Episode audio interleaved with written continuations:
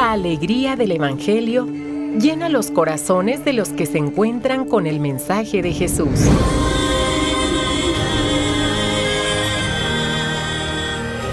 El Evangelio de hoy. El Evangelio de hoy.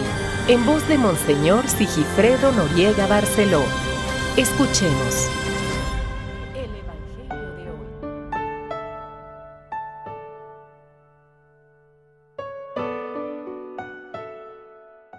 4 de febrero es día sábado.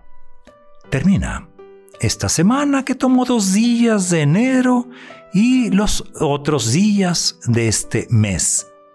Hoy la liturgia de la iglesia nos presenta una santa muy querida, muy venerada, muy al principio, allá en el siglo III, Santa Águeda, joven siciliana, que va a dar la vida por Cristo en Catania durante la persecución del emperador Decio, el año 251.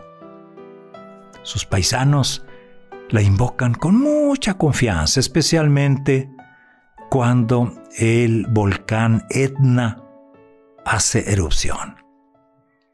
Su culto se extendió pronto por el oriente y por el, occidente. En el canon romano, en la hora plegaria eucarística número uno, así se le llama canon romano, se ha conservado su nombre. Escuchemos todavía del capítulo sexto del Evangelio según San Marcos. En aquel tiempo los apóstoles volvieron a reunirse con Jesús y le contaron todo lo que habían hecho y enseñado. Entonces él les dijo, vengan conmigo a un lugar solitario para que descansen un poco, porque eran tantos los que iban y venían que no les dejaban tiempo ni para comer. Jesús y sus apóstoles se dirigieron en una barca hacia un lugar apartado y tranquilo. La gente los vio irse y los reconoció. Entonces de todos los poblados fueron corriendo por tierra a aquel sitio y se les adelantaron. Cuando Jesús desembarcó, vio una numerosa multitud que lo estaba esperando y se compadeció de ellos, porque andaban como ovejas sin pastor, y se puso a enseñarles muchas cosas. Palabra del Señor. Termina esta semana y termina con este hermoso texto. Los discípulos aquellos, los doce, regresan de su misión. Se volvieron a reunir con Jesús. Podemos imaginar la plática. ¿Quién de ellos sería el más gritón? ¿Quién de ellos hablaría más fuerte? Tomaría más tiempo la palabra. Ellos le platican a Jesús lo que han hecho, lo que han enseñado. Y Jesús hoy hace un doble gesto. Y espero que con esto nos, quedemos. Un doble gesto. El primero es, descansen, apártense, los invita a apartarse de la gente para conversar, para descansar. Dice uno, qué humano es Jesús. Pero también qué profundidad. Porque el descanso no solamente es para hacernos a un lado de los trabajos diarios ordinarios, sino que el descanso es para orar. Es para encontrarse con Jesús. En otro nivel, a más profundidad. Es para platicar con Él. Y es para escucharlo. Eso se lo va a pedir a los apóstoles, a los discípulos de todos los tiempos. La gente seguirá buscando al discípulo, seguirá buscando al sacerdote, a la religiosa, al catequista, aunque esté descansando. Pero ¿cómo los va a atender? Y esta es la segunda actitud que quisiera hoy referir. ¿Cómo los, los va a atender si antes no ha hablado con el Señor?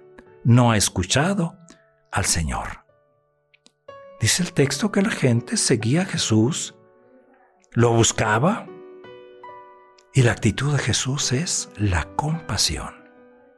Se compadeció de ellos como porque andaban como ovejas sin pastor. Y entonces les va a enseñar. Es la multiplicación ¿eh? de los panes, es la multiplicación de la palabra. Andaban como ovejas sin pastor y se puso a enseñarles muchas cosas. Así termina el Evangelio de hoy. Y esa es la multiplicación, no solamente del pan material, sino del pan de la palabra. Aprendamos pues de ello. Así es. Así son nuestras jornadas, nuestras temporadas en nuestro trabajo de evangelización. A veces hay muchos éxitos. Y a propósito, el Papa Francisco está dedicando la catequesis de cada miércoles a la pasión por evangelizar, que va a necesitar de estas actitudes, del descanso, pero entendido como encuentro con el Señor y va a necesitar de la compasión. Muchas ocasiones, alumnos de los seminarios que me ha tocado atender, servir, acompañar, me han preguntado cuál es la mejor clase de pastoral. Pues la mejor clase de pastoral no es saber hacer cosas, no es saber mucho de teología, de catequesis, de antropología, de, tantas eh, ciencias que nos ayudan, como la pedagogía, como las ciencias de la educación, etc. Sino lo más importante es, está en el corazón, que te lleva a compadecerte. Primero ama, ama a la gente que, que vas a servir o que ya estás sirviendo. Y después deja que el Señor, que el Señor les enseñe muchas cosas. Simplemente vas a ser un vehículo, un instrumento en manos de nuestro Señor. Por eso uno mismo tiene que ponerse siempre, antes, en manos de nuestro Señor. Es la lección que hoy nuestro Señor nos da. Y es sábado, veamos a María, miremosla, como ella hace otro tanto.